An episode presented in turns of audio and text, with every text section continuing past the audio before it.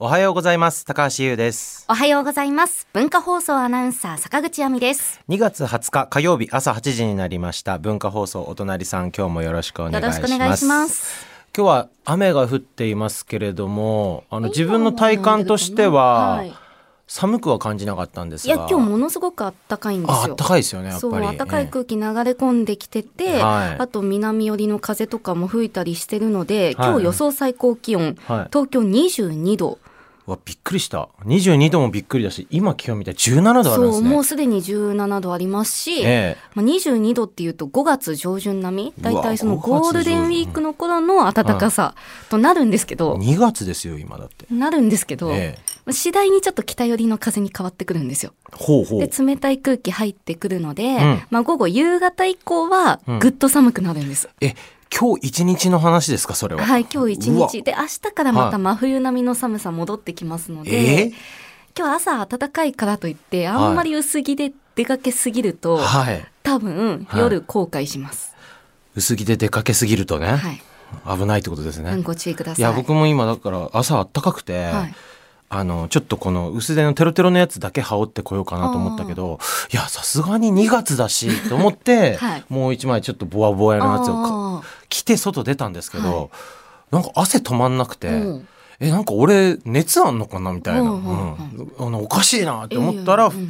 やっぱスタジオ来たら17度って書いてあるから自分が変なんじゃなくて、ん。気温が変なんだって思っちゃった。暑いんですよ。2月とは思えないね、暖かさになってますので。ええ。難しいですねだから上着を手片手に持ってはい外出てみたいな、そうですね。で夕方以降にそれを羽織るつもりで出かけましょうってことか、出かけましょう。ええ難しい天気ですね、本当に、うん。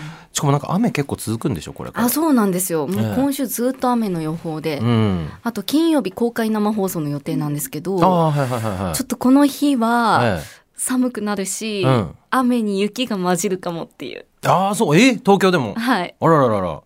じゃあみんな体を寄せ合って。そうですね。温め合いながら無理はせず、山根さんの、はい。山根さんと坂口さんの楽しいトークを。と思います。えー、その公開生では今度何やるんですか？今度ね、カレー売るんですよ。ええなんか回覧板にも書いてあった。それなんかあれか、まあ、内緒とか何も俺知らなくて今はい。聞いちゃったけど、ああ、大丈夫です。よ。いいんだ。カレーを売るんですけども。はい。キッチンカー出してもらって。すごい。各パーソナリティうのん。出身地の食材を入れるっていう。ああそうなんですね、僕もじゃあ作りに行きましょうか。いやいやいや、いやいやいや、金曜日。火曜日金曜日ほら奈良でライブですよ。えあそっか。そうそうそう。火曜日だけはほら、だから地方じゃなくて高橋スパイスカレーを振る舞うっていう そういう機会をいただけるのかなと思ったんですけど。あいやもう違そうれはね、またちょっといつか、いつか？いつか、わかんないあ。と6回とかですよねそうそうそう。放送自体今日入れて6回。はあと6回しかない、はい。ね今日入れて6回、うん。あともう5回しかないんだ早いですよね。早いですね、その5回の間でできるかな？いやいやいや。いや。俺のスパイスカレーをみんなに振る舞える公開生放送、のレシピレシピはね、うん。皆さんにね、ん。ぜひあの共有していただいて。ああそうですか、はい。ね。そういう感じでみんなそれぞれにはい。作ってもらって、うん。ああこれが高橋の作ったカレーかみたいな。それがいいんじゃないですかね。食べてほしいけどな、うん、そっか僕はツアー中なんですいや知ってます。ツアー中で、はい。あの次回、まあ、奈良行かせてもらいますけども、先週金曜日は茨城県でライブやらせていただいて、はい。あのまあ、ちょっと皆さんにご迷惑をおかけしました。あの喉の生体炎に、えーなって、まあ、復活してから初めてのライブを茨城でやらせてもらったんですけれどもそこに里健さんが見に来てくれたんですよ。いやってね聞きましたよ、えいや誘って佐藤健さん行くのであれば。えさ里健さんこっそりなんですねあれ完全に。あのライブ終わった後で、里健さんから LINE 来て、はい。いやもう茨城県民になりましたみたいな。茨城出身じゃないけど茨城県民みたいな気持ちで盛り上がりましたみたいなの来てて、僕はてっきりだから里健さん来てるってことは宗岡さんも来てて、宗岡さんって番組スタッフもみんないははい来てたのかなとかって、で僕はあのなんかコロナの時期があってからあんまり挨拶っていうことをまあちょっとしてない、基本してないんですよ、はい。そうだからあなんかマネージャーとかみんな気使って挨拶すしない段取りにしてくれたのかなとか一瞬考えたんですよそれを。うんうん。でそ「え佐藤健さんいらしてくださったんですね」みたいな。でも文章よく見たらなんかななんか一人なんとかで電車に揺られながらみたいな。書いてあってあ一人で来たのかなみたいな。はい。そういうとこあるよね。こういう作家の人とかさ。あなんかそう芸芸術家肌の人っていうのかな、なんかそのちょっとキザっていうかさ ちょっとね一人でかっこいいですよね。何にも言わないで一人で来て挨拶もせずに。えでもゲスト枠では入っていくことだったのかな？自分でチケット買われたんですか佐藤健さんいやーほらこういうとこあるいよね。やだってそういうのうん。も言って、その言ってくれればというか別になんかこの前終わった後とか高橋さん。帰ってからとかでも私たちには言ってくれてもいいじゃないですか。あ内緒だったんだ。今週行くんだとか、うんうん。今朝知りましたよね。ええ誰にも言わずに。しかもピンポイントでまた茨城っていう、ね、渋谷だって3月にやったりしますし一応、ね、関東圏他にもありますけどもあえての茨城だったんですね、ええ地方で見たいとかっておっしゃってましたもんね。行きたかった。まあ、茨城もそうですけど行きたかった。うん。まあ茨城確かになんか一応一応茨城って関東関東一応つったりするけど関東。関東でしょ。関でも東ですよ。遠いんですよ茨城ってやっぱ車で行ったら。電車で1時間ちょっと。1時間ちょっとです1時間ちょっと。僕車で行ったんですけど、自走で行ったんですけど、うん、日中だと2時間かかりましたねやっぱり。そうですか。まあ主に都内が混んでるんだけど、はい。あっちの東北道、えー、と常磐うん。の方に入ってく道の途中らへんが2回ぐらい結構長めの渋滞があって、でもあそこの渋滞って僕渋滞を避けるような時間帯に行ったはずなのに混んでたから別にあの夕お昼時2時3時とか、混んでなさそうじゃん2時うん3時ぐらいだったら、それで2時間かかってるからあやっぱ茨城って関東だけどまあ隣は福島でしょ、意外とやっぱ遠いんだなっていうのを感じたからあそこまで来てくれたんだっていうのも嬉しかったし、そうそう。だからみんなで来たのかなっていうのも一瞬だから驚きだったけど一人で来たってことにさらに驚かされるということがありました。ありがとうございました、ね。その説は。あじゃあ佐渡健さんも牛久大仏見たんですか？いや、牛久大仏は見てない。あ見てないです。とおあれ？牛久大仏俺が見たことなんで知ってんの？えなんか X かなんかで見まああしたよ。そうあ、はい。X そう、ん。ご覧いただきありがとうございます、僕牛久大仏をそのライブの前日に見に行ってきたんですよ、うん。うんうんうん見たことある？牛久いや大仏見たことないんですよ。いやマジで。ほんとでっかかったよ。めっちゃでかくてびっくりした俺 あそんなにですか？仏120メートルだって。ああのニューヨークの自由の女神よりでかいんだって、うギネスに載ってんだって。奈良の大仏よりだいぶ大きいんですよね。うん。うん。全然全然でかいと。奈良の大仏ってはい。中に入れます？大仏の体内に。え大仏の体内には入れないです。いや牛久大仏体内入れるからね。ああそうなんだ。うん中入って、あのなんかしかも中なんとなくさ昔の大仏って昔からあるものっていうイメージがあるじゃん、はい。中入ったらさそういうなんか昔っぽい洞窟みたいあなあものがあって想像してたの。俺は。はい。でも全然ちゃんと普通にチケットのもぎりの人とかいて。中入ったらまあ最初なんかあのすげえちゃんとライトアップされてる部屋から、はバーンって真っ暗な部屋になって、心清めてくださいここで、みたいな、この真っ暗な中でこれからあなたは大仏の体内に入るわけだから、しっかり準備してくださいみたいな、はいはい。さあいいですか？みたいなアナウンスが流れるの。ディズニーのさ ディズニーでもそういうのあるじゃん、はいなんかあの乗る前の最初のイントロダクションみたいな、はいお兄さんお姉さんがね。そうそうそうそうそう。そううわ大変？みたいな。なんか大冒険の始まりだみたいなはい。そんなイメージ。うん。うん。ね言い方俺すげえ失礼かもしれない。けど大仏に対してこういう言い方があってるのかわかんないけどそういうアトラクション的要素がしっかりあって、へえ。でなんか説明が終わったらパーって電気ついて、ドゥーンって手はドア開いてうん中入ってって、うん中入ってったらなんか間接照明みたいな、はい。しかもなんかブルーライトみたいな。なんかタタタってちょっとついててなんかあのいろんなもありがたいあメッセージの文字が書いてあったりとか、なんかちっちゃな大仏がお出迎えしてくれたりとか、すっごいしっかり作られてるの。うわ。うんエンタメ性があるあるあするある、ごいんですね。だいぶ、うわ。うん、負けるかもしれないですね。何に？いやいやいやいやいやいや。え何？だ大仏と戦おうっていう気持ちだった坂口さんは？奈良の大仏が。そう今週末奈良でしょ？奈良ね。奈良そう。今だから本番入る前も、坂口さん奈良のなんか魅力的なところを今 聞いてて、参考にさせてもらおうと思ってたんだけども、でもニュアンスとしてだから牛久大仏ってそんなに昔に作られたものじゃないんだよね。あだから割とモダンな、ううん。んで奈良の大仏なんて言ったらもうやっぱ歴史のね深いものじゃないですか。だから全然楽しみ方というか、あの見見る気持ちが全く違うような気はした。あもうなんかそのアトラクション要素もだからエレベーターえエレベーターに乗ったらちゃんとエレベーターガールの方がいて、はい。説明とかしてくれるんですよ。東京タワーみたいな感じそう。これから皆さんが行かれるのは牛久大仏のあの胸の部分まで上がりますみたいな。はい。で一気に胸の部分まで上が上がれるんですよ中で。うん。そしたらなんかそこにあのなんなんつあのちょっと覗き穴みたいなのがあって、はい。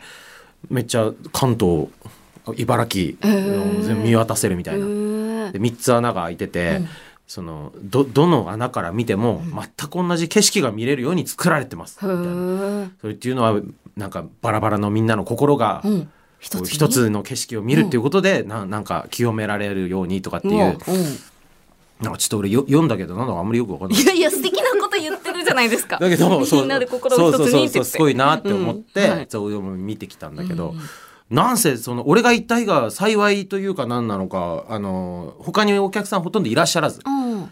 もう全部ほとんど俺独占。独占め？独り占め。うん牛久大仏独り占め、うん贅沢ですね。贅沢だったと思う、ううん。んお土産コーナーの時だけなんかちょっとまだマダムの人たちがバーっていらっしゃって なんかミニチュア大仏みたいなこれ買った方がいいよってそんなのも売ってるんですか？売ってるの、俺も買っちゃった。本当ですか？いやーこれがあんのよいろいろ。これでね佐藤健さん聞いてくれたでしょ？ラこれライブの MC で喋ったんだけど。MC で？MC 喋ったの。全然買うつもりなんかなかったんだけど、その10人ぐらいいらっしゃった、はい。その観光客のマダムの方々の中の一人が、はい。もう多分牛久大仏リピーターみたいな方だったっぽくてはい「これ買った方がいいわよ 奥さん」ってこと。はこのこの大仏買った方がいいわよすごいいいのよ。他のと全然違うの。何が違うんですか？わかんない。なんか置いたらなんかいいいいのがいいこと起こると、うん、ななんていうご利益があると、はい。うん。そう。だ飾ったら、ね、全然いいのよって言ってって、もう鵜呑みにするわけその他の奥さんたちが「はいうん。あそうなの?」って「じゃあ私も買うかしら」みたいな。金のちっちゃい大仏と、うん。金の大きい大仏と、うん。あとなんかちょっとちょっと金じゃない軽いので作った一番でっかいのがあったの。うんでその3種類があったんだけど、はい。在庫少なくてあソールドアウトしちゃったの俺の目の前でみんな。うん。で奥さん一人だけ買えなかった奥さんいて「ああららもうないの?」みたいな「あとすいません」っつって店員さん一人しかいないからまさか急にそんな10人のマダムがやってくると思ってないから、うん。うんそう。で俺もシール買おうと思って並んでたんだけど、俺並んでたから目の前で全部その買ってるところが見てるわけ。あはい。であなくなってくっていうのを俺見ててななんだこの心理、そう。これが最後の一個になりますって言って買われてくとかとか見たら、はい。あなんか俺もちょっと買ってもよかったかなみたいな気持ちがちょっとあ生まれちゃったんだよね。はい。でもなんかまあ買えなかったらしょうがないやってそのマダムの人たちが、すぐ近くにエレベーターあってまたそこから1階に降りられるんだけど、その5階にしかないってね、うそういう歌い文句で売ってるわけだからさ、はい。みんなここでしか買えなかったなまあじゃあまた今度来た時ねとか言いながらバーって帰っていって、エレベーターのやつが到着してみんな乗ったぐらいの時に、店員さんが「あもう一個ありました」ってなってその金でも銀でもない樹脂で作ったやつ。おうおう一番大きいやつ。あ、お客さんすいません、もう一個ありました。って、そのマダムの人たちに言ったら、マダムの人たちが、ケタケタケタケタって笑いながらエレベーターチーンって閉めて、バーって降りていっちゃった。もうそんな買いたかったけど、うん。もう乗っちゃったから、はいはい。いっかっていうなんあか、ー。なんかそういう盛り上がりなんだと思うんだけど、笑って。はい。で、俺と店員さんまた二人きりになっちゃってるわけよ、そこの時には。はいはい。で俺のマインドとしてはさシールだけ買おうと思ってたけど、はい。その一連の購入のはね、はい。今だけよ奥さんっていうのをめっちゃ見せられて、あの1個しかないわよみたいな、でもうないってなったのに、はい。ああまた1個あったみたいなのを見て えそれ俺買わないわけにいかないんじゃない欲しくなっちゃいますよね。なっちゃうよね。なっちゃう。ったの。そう。まあまあいい値段したんだよ。さ4000円くらいしたんだよ。ああまあまあまあ。まあですね。金のやつとか結構2万とかしちゃう。ああそうですか。それは奥さんたち買ってって皆さん皆さん買ってかれたから。そう。それで買って、いやなんか買ってる時だけは俺だすげえ満足な気分なわけ、そう。だけどエレベーターなんか降りていく時にあれ俺なんでこれ 欲しかったんだっけかなとか思って、で1階に降りたら1階にもお土産コーナーあって、そこにめっちゃいっぱい売ってある っていう。いや綺麗なお話でしたけど、ね話がありましたけれどもそうそうそんな話がしたかったわけじゃないあの発表発表がありましたよね。発表したんですよ。そうそうそう。僕の新曲がですね、この度リリースになるんですよ。3月の6日に、あの、奇跡という楽曲をリリースさせていただくことになりました。それで、あのーニュース23というあの TBS のあの番組のエンディングテーマとして、今回書き下ろしさせていただいた楽曲なんですけど、あのーまあ、僕こうやって、お隣さんでラジオもやらせていただいたりして、あのなんかどうにもやっぱりこう自分が思ってることを言葉にするっていうのは改めて難しいなって思うことと何でもこう一つのことをずっと続けていく。例えば一つの景色をあの一緒にみんなで見届けるっていう学校でいた時とか当たり前だったじゃないですか、はい。教室の中から桜咲いたなとか雪降ってきたなとか、はい。でもそういうことがどんどんなんか当たり前だったものが今全然何もかもが当たり前じゃなくなってきてるっていうふうに僕は思っててあのそういう中であの当たり前にあったような季節の変わり目とか春夏秋冬とか、えー相手の変化とか人人としてのね。でそういうのをあの僕はリスナーの皆さんのことずっと見届けることはできないけれどもあの音楽でいつまでも皆さんと一緒にあの寄り添っていけたらいいなというようなことを考えながらあの書かせていただいた楽曲ですのでぜひねあの歌詞なんかをあの耳傾けながら聞いてもらえたら嬉しいです。今日初オンエアです。おあの、ニュース2 3ではもちろん、あの、エンディング曲としては、あの、ワンコーラスぐらいかけていただいたんですが、今日は、あの、フルコーラスで聴いていただけるということで、えー、じゃあか、かけさせていただきますね。3月6日、あの、配信リリースさせていただきます。高橋優で、奇跡。